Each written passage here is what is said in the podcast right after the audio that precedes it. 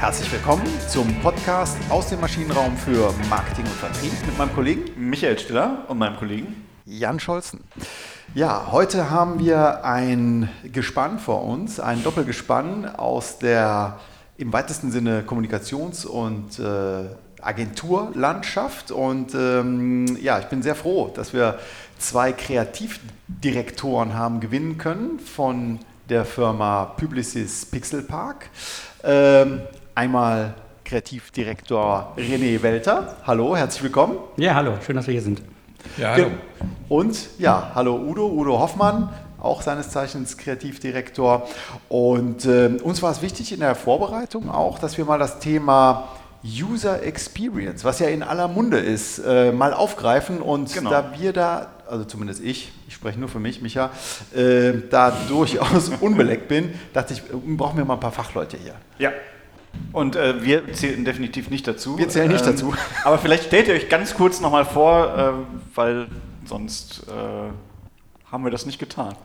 Okay, dann fange ich einfach mal an. Also äh, René, äh, ich habe in aller Kürze meine Geschichte, ich habe 1999 die erste Webseite gegen Entgelt verkauft, das ist jetzt 20 Jahre her und äh, treibe mich seitdem eigentlich so im digitalen Bereich rum, im weitesten Sinne als Berater auch ein Stück weit, auch wenn der Titel Kreativdirektor jetzt äh, ist und äh, habe in eigentlich eine ganze Menge im Bereich Marketing und Gestaltung im weiteren Sinne auch unternommen und getan und viele, viele unterschiedliche Kundengruppen betreuen dürfen. Ja, Udo Hoffmann, 53 Jahre alt. Von, von Haus aus bin ich Gestalter und bin von klein auf in diese ganze digitale Branche reingewachsen bin jetzt auch seit 99 als festangestellter Kreativdirektor bei Publicis Pixelpark. Ich betreue einen Designbereich, eins von zwei Teams und ähm, bin da jetzt auch schwerpunktmäßig gar nicht festgelegt. Ich bin in allen Branchen, in allen Genres unterwegs und versuche mich möglichst breit aufzustellen. Super. Aber das Thema äh, ja, Nutzererlebnis, um es mal hier so ähm, ins, ins, Deutsche zu übersetzen, das treibt euch um. Ne? Also wie, wie kommt ähm, ein Prozess, eine Kampagne, wie kommt da ein, ein, Produkt, wie kommt das beim, beim Kunden an? Ist das so die Grundlage eure, eures Arbeitens oder wie, wie müssen wir uns das vorstellen? Glaube, also prinzipiell ist es erstmal maximal sinnvoll für jeden, der ein Angebot am Markt hat, sich Gedanken über seine Zielgruppe zu machen und an der Zielgruppe orientiert seine Leistungen auszurichten. Ob das jetzt äh, ein, ein, Produkt ist oder eben ein Service ist, äh, die Dienstleistung ist, ob ich Strom verkaufe oder, weiß ich nicht, äh, Shampoo, ist dabei, glaube ich, erstmal vollkommen egal an der Stelle. Und ähm, das ist auch eigentlich schon lange der Fall. Es gibt in der Historie viele, viele äh, Produkte und Marketeers, die es verstanden haben, das mehr oder weniger gut zu machen. Äh, ich glaube, dass in den letzten ein, zwei, drei Jahren wir festgestellt haben, dass eben unter dem Begriff Experience, insbesondere User Experience, also UX, ähm, das Ganze so ein, so, ein, so ein Hype bekommen hat. Ne? Mhm. Und äh, da haben wir gesagt, wir müssen uns dem Ganzen annehmen, um vielleicht das, was so ein bisschen mystifiziert wird als UX, mhm. mal zu entmystifizieren. Äh, nicht nur für unsere Kunden, auch für intern, für die Agentur eigentlich. Und das ist so jetzt seit zwei Jahren eine gewisse Mission, in der wir vielleicht unterwegs sind. Ja, ich glaube, was User Experience jetzt noch mal ein bisschen anders werden lässt als Begriffe, die, die an ähnlicher Stelle die letzten 10, 15 Jahre standen, was so Mensch-Maschine-Schnittstelle, mhm. Webdesign, Usability, und, und wie es nicht alles heißt. Mhm. Ähm, das, das hat diesmal deutlich mehr Ernsthaftigkeit und deutlich mehr Tiefgang und ich glaube auch, es wird sich deutlich länger halten als Begrifflichkeit für, ganz, für ein ganz bestimmtes Phänomen als alle anderen. Und vor dem Hintergrund haben wir uns hingestellt und gesagt, lass mal gucken, was das mit uns macht und wo es uns hinführt. Und ihr macht das schon jetzt äh, schon seit einigen Jahren, ne?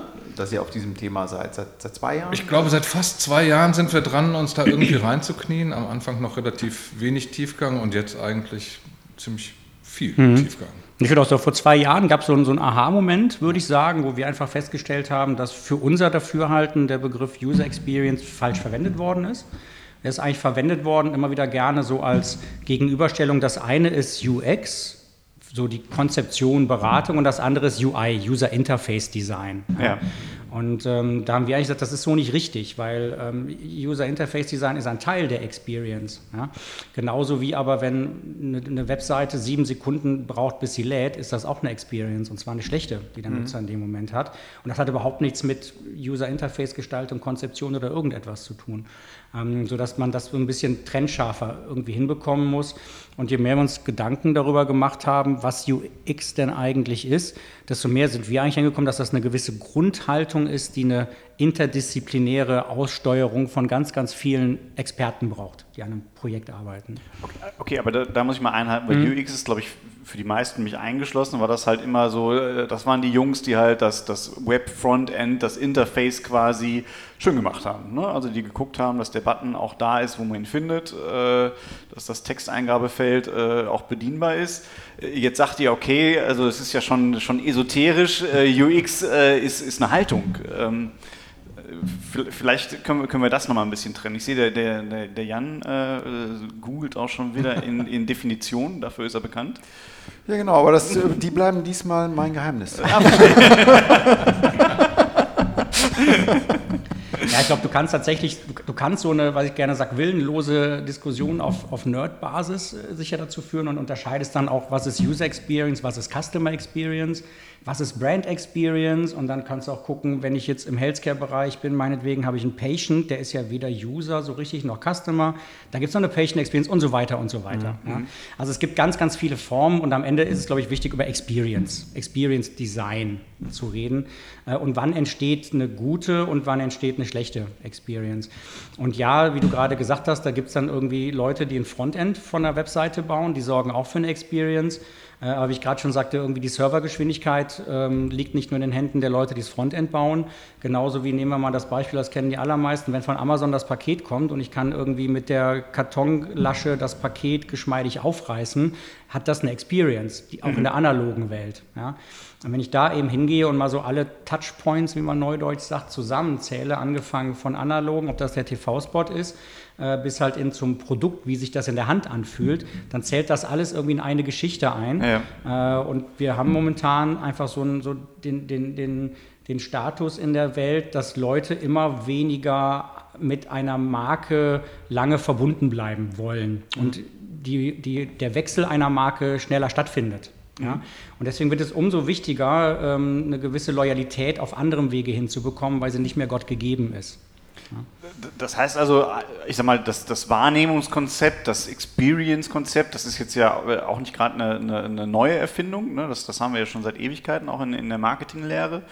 Ähm, aber ihr sagt, was jetzt das Neue ist, ist quasi diese, diese umschließende Klammer, dass ich halt alle äh, Kontaktpunkte, alle Berührpunkte, dass die halt konsistent miteinander sein müssen. Das ist das Besondere an UX. Ich also für, so vielleicht greifen. doch nochmal ganz kurz vom Begriff. Ja. UX ist jetzt erstmal ein Begriff, den sich die digitale Branche so ein bisschen schnappt, kapert, mhm. sage ich mal. Das gibt es mhm. ja schon immer in der Architektur und, und wo auch immer. Jetzt nimmt sich die, die, die Digitalbranche den Begriff so ein bisschen und guckt, das ist eigentlich was, was für meine Ergebnisse, für meine Tätigkeiten steht. Was wir beide herausgefunden haben, ist, dass es eben nicht an dem einen oder anderen Job tatsächlich hängt, sondern aus dem, was das Zusammenspiel verschiedener Tätigkeiten, Jobtitles und so generiert und was hinten rauskommt als gemeinsame Leistung. Okay. Und da unterscheiden wir uns, glaube ich, ganz stark, dass wir nicht sagen, es gibt den UXler bei uns oder den Designer, ja. sondern wenn die drei Disziplinen oder fünf Disziplinen, je nachdem, was das nach Anforderungen des Projekts eben so ist, wenn die gut zusammenarbeiten, dann kommt hinten mit größter Wahrscheinlichkeit eine gute Experience raus. Okay. Also es ist kein, kein, kein Job, es ist kein, kein, keine Tätigkeit, UX-Design, sondern es ist das Ergebnis.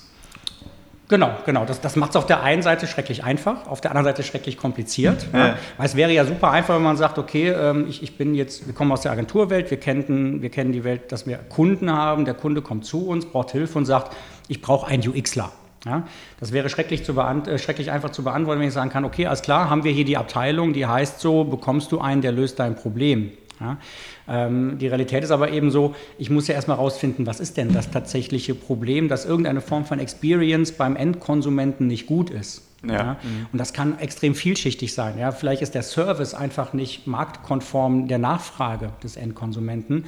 Dann muss ich irgendwo in so einen, so einen Business-Prozess eigentlich reingehen und mal gucken, was passiert denn bei dir eigentlich in deinen Prozessen? Warum brauchst du so lange? Warum mhm. ist der Konsument im luftleeren Raum und weiß gerade nicht, was passiert oder so? Ja? Mhm.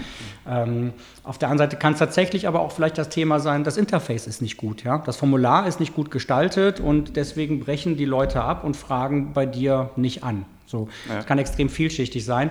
Und wir möchten es eben nicht mit dieser kurzen, einfachen, falschen Antwort wiedergeben und sagen, hier ist der UXler, der kann das alles, mhm. sondern eher sagen, äh, wir als Agentur stellen uns so auf, dass wir über die Gesamtheit äh, der Dienstleistung, die wir anbieten, am Ende für gute Experience sorgen können. Ich finde, der, der, der, Button ist immer ein ganz, schönes, ein ganz schöner Case. Wenn ein Kunde kommt und feststellt, irgendwas konvertiert er nicht, der Button scheint nicht in Ordnung, mhm. dann könnte man das jetzt visuell lösen. Möglicherweise ist aber das, der Text, der da drin steht, der mit dem Grafiker oder dem Konzepter relativ wenig zu tun hat, mhm. sondern da muss jemand als Writer, als Texter irgendwie dran, ja. um da was zu mhm. tunen. Und deshalb möchten wir uns eigentlich eher mit dem Problem beschäftigen und dann entscheiden, welche Kompetenz, welche Fähigkeit brauchen wir jetzt an der mhm. Stelle. Also ich, mich treibt so ein, aus der eigenen Erfahrung ein sehr banales Beispiel um. Ich fahre un, super ungerne Taxi. Warum fahre ich sehr, sehr ungern Taxi? A, man muss immer Bündel von Geldscheinen dabei haben, weil man ansonsten ja. äh, zurechtgewiesen wird äh, von jemandem, dessen Lebensgeschichte mich häufig nicht interessiert, äh, die er mir aber aufnötigt. Also was mache ich? Ich, äh, ich fahre DriveNow und Car2Go. Äh, ganz aus diesen beiden Gründen. Ja, ähm, das hat MyTaxi mal versucht, bevor sie sich umfirmiert haben, mhm. ähm, zumindest was das Thema Bezahlung angeht. Mhm. Aber würdet ihr das auch so sehen, dass es, also das ist ein klassischer äh, Fall von User Experience, die sich vielleicht die ein oder andere Taxiruf mal äh, anschauen könnte? Also unabhängig jetzt, ne, ihr seid Gestalter, Konzeptioner, äh, Creative Director, also es hat nichts nur mit Webdesign in diesem Sinne zu tun, sondern mit dem kompletten Prozess. Ja, habe ich das Ja, das ist ein super Beispiel, ein super Beispiel, weil du genau sagst, du musst eigentlich erstmal gucken, was ist denn der Pain Painpunkt. Und der Painpunkt ist jetzt vielleicht nicht die Webseite des Taxirufs mhm. oder so, ja, mhm. sondern genau das, was du gesagt hast. Und da muss man jetzt nutzerzentriert ja, mal, mal rangehen, User First denken und gucken, was sind denn die Painpunkte. Mhm. Und dann kann es eben sein, dass es gar nicht ein, ein digitales Artefakt ist, äh, die Webseite ist, die App ist oder was auch immer ist, die nicht funktioniert, sondern einfach das Geschäftsmodell nicht trägt. Mhm. Ja, sondern dass da irgendetwas anderes zeitgemäß nicht mehr stimmt. Das ist genau das, warum, ich weiß jetzt nicht, ob das von Car2Go der Motivator war, das so anzubieten, könnte mhm. gut sein. Aber es war garantiert der Motivator von, von MyTax, ich glaube FreeNow heißen Free sie jetzt. Heißen jetzt. Ähm, da zu sagen, wir revolutionieren jetzt mal das Geschäftsmodell, also disruptiv daran zu gehen, mit eben, um dem Nutzer eine andere Experience anzubieten. Mhm. Ja? Und äh, ich weiß gar nicht, in deinem Case wäre es noch super, wenn du jetzt einen Button klicken kannst, äh, bitte kein Smalltalk oder so. Ja? Dann weiß der Fahrer vorher Bescheid. Ja. Ne? So, und dann wärst du auch alles klar. Oder vielleicht auch bitte Smalltalk. Ich habe keinen Bock jetzt hier irgendwie eine halbe Stunde zu schweigen, während du mich irgendwo hinfährst. Oder ja, so. und am liebsten folgenden Themen. Fußball. Genau, äh, genau so. Ja, und dann, dann fängst du eigentlich an, tatsächlich einen Designprozess aufzumachen, mhm. der jetzt mit visueller Gestaltung nichts zu tun hat, sondern eben mit, mit einer Prozessgestaltung was zu tun hat und voll auf User Experience einzahlt. Ne?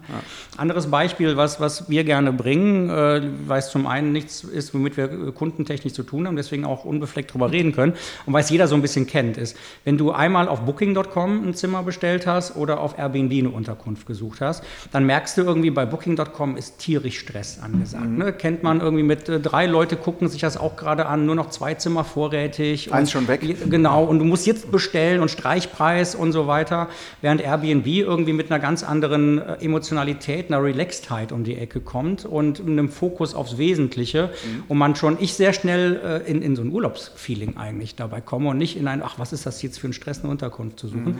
Das sind zwei völlig unterschiedlich gestaltete Experiences. Ich glaube, dass beide bewusst sich für ihr Geschäftsmodell entschieden haben, das eine mhm. oder das andere zu mhm. tun, aber es sind eben zwei völlig unterschiedliche Lösungen im Experience-Bereich, die da gestaltet worden sind. Und es geht natürlich auch wirklich deutlich über, über das eigentliche Design hinaus. Also ich, weil ich gerade heute diese Erfahrung auf Airbnb gehabt habe und da, da kam halt äh, äh, du hast ein Juwel entdeckt. Tom ist normalerweise immer ausgebucht. Und es war nicht irgendwie, buch jetzt schnell, ne? aber ja. zufällig ist Tom da, du hast ein Juwel entdeckt. Das fand ich irgendwie so auch sehr, sehr charmant. Ne? Also man fühlt sich irgendwie heimeliger als dieses. Äh, äh Glück gehabt. Jetzt Glück gerade noch Glück. gerade genau. nochmal der Katastrophe von der Schippe gesprungen. ja, aber für bestimmte Zielgruppen ist eben auch Booking.com genau das Richtige.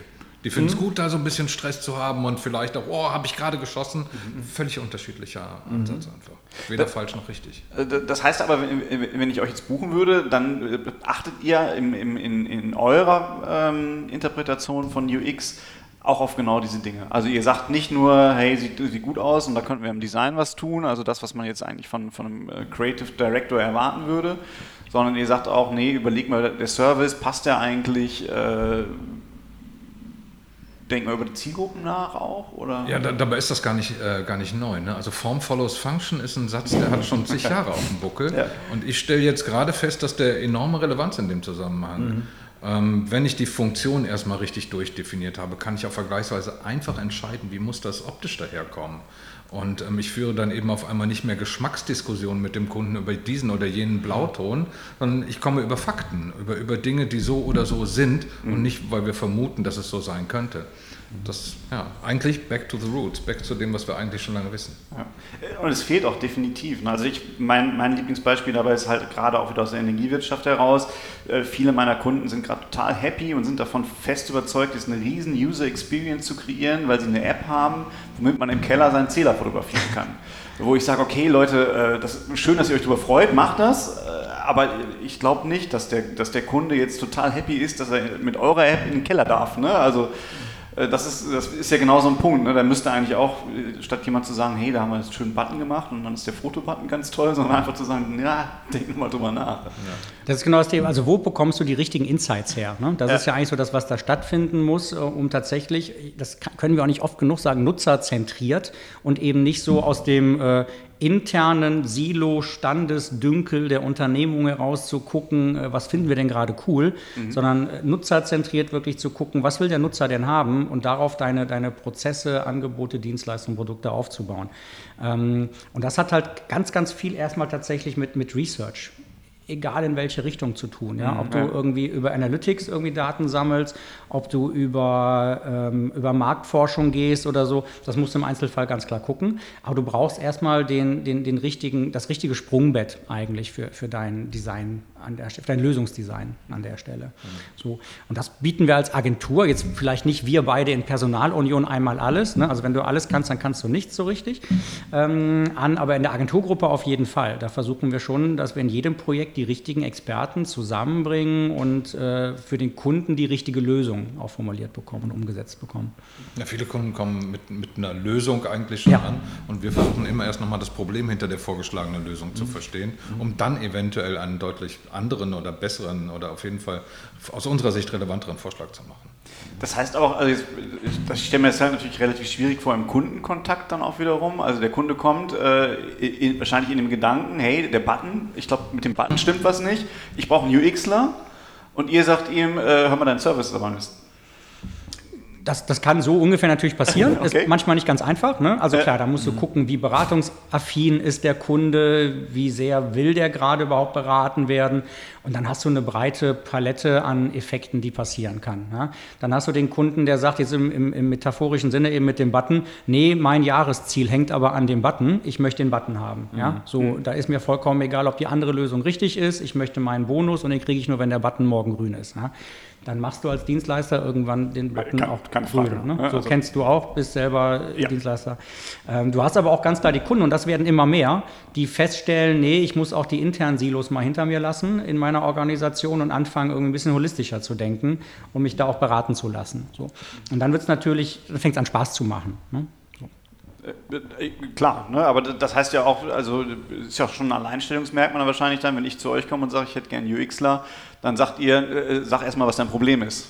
Und dann gucken wir mal, was dein richtiger UXler ist, weil der halt äh, alles, alles Mögliche sein kann. Ne? Ja, genau so ist das. Mhm.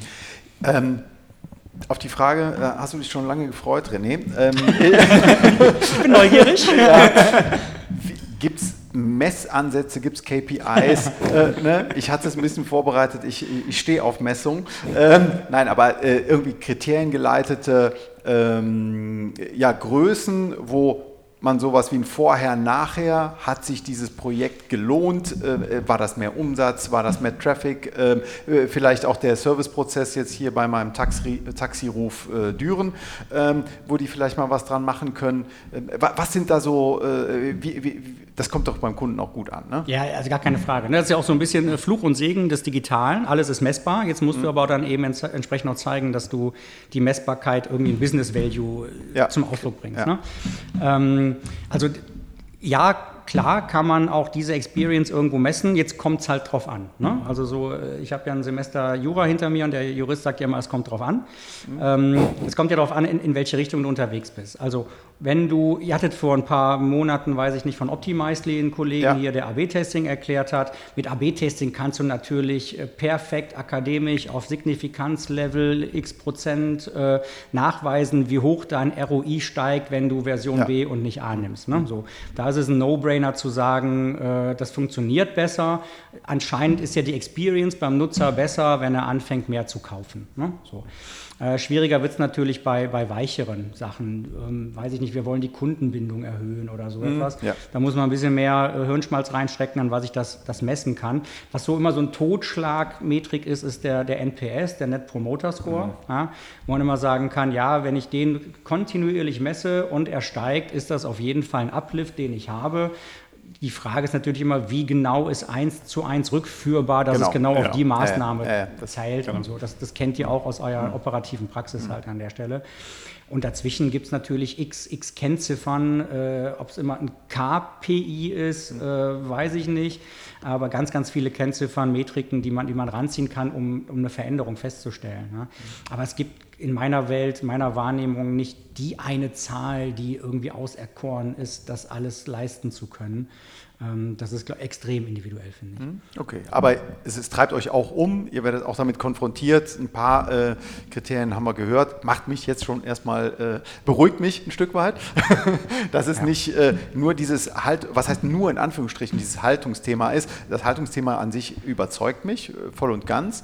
Ähm, die Frage, die wir vielleicht auch mal in der nächsten äh, Folge nochmal äh, aufgreifen können und sollten, ist, wie kommt man denn in Ja. einem Prozess dahin? Ne? Ja, genau. Das ist natürlich super spannend. ne? Äh, Plus vielleicht so auch die Frage, äh, wenn am Ende sowas wie gute User Experience steht, äh, wie, wie greife ich das denn?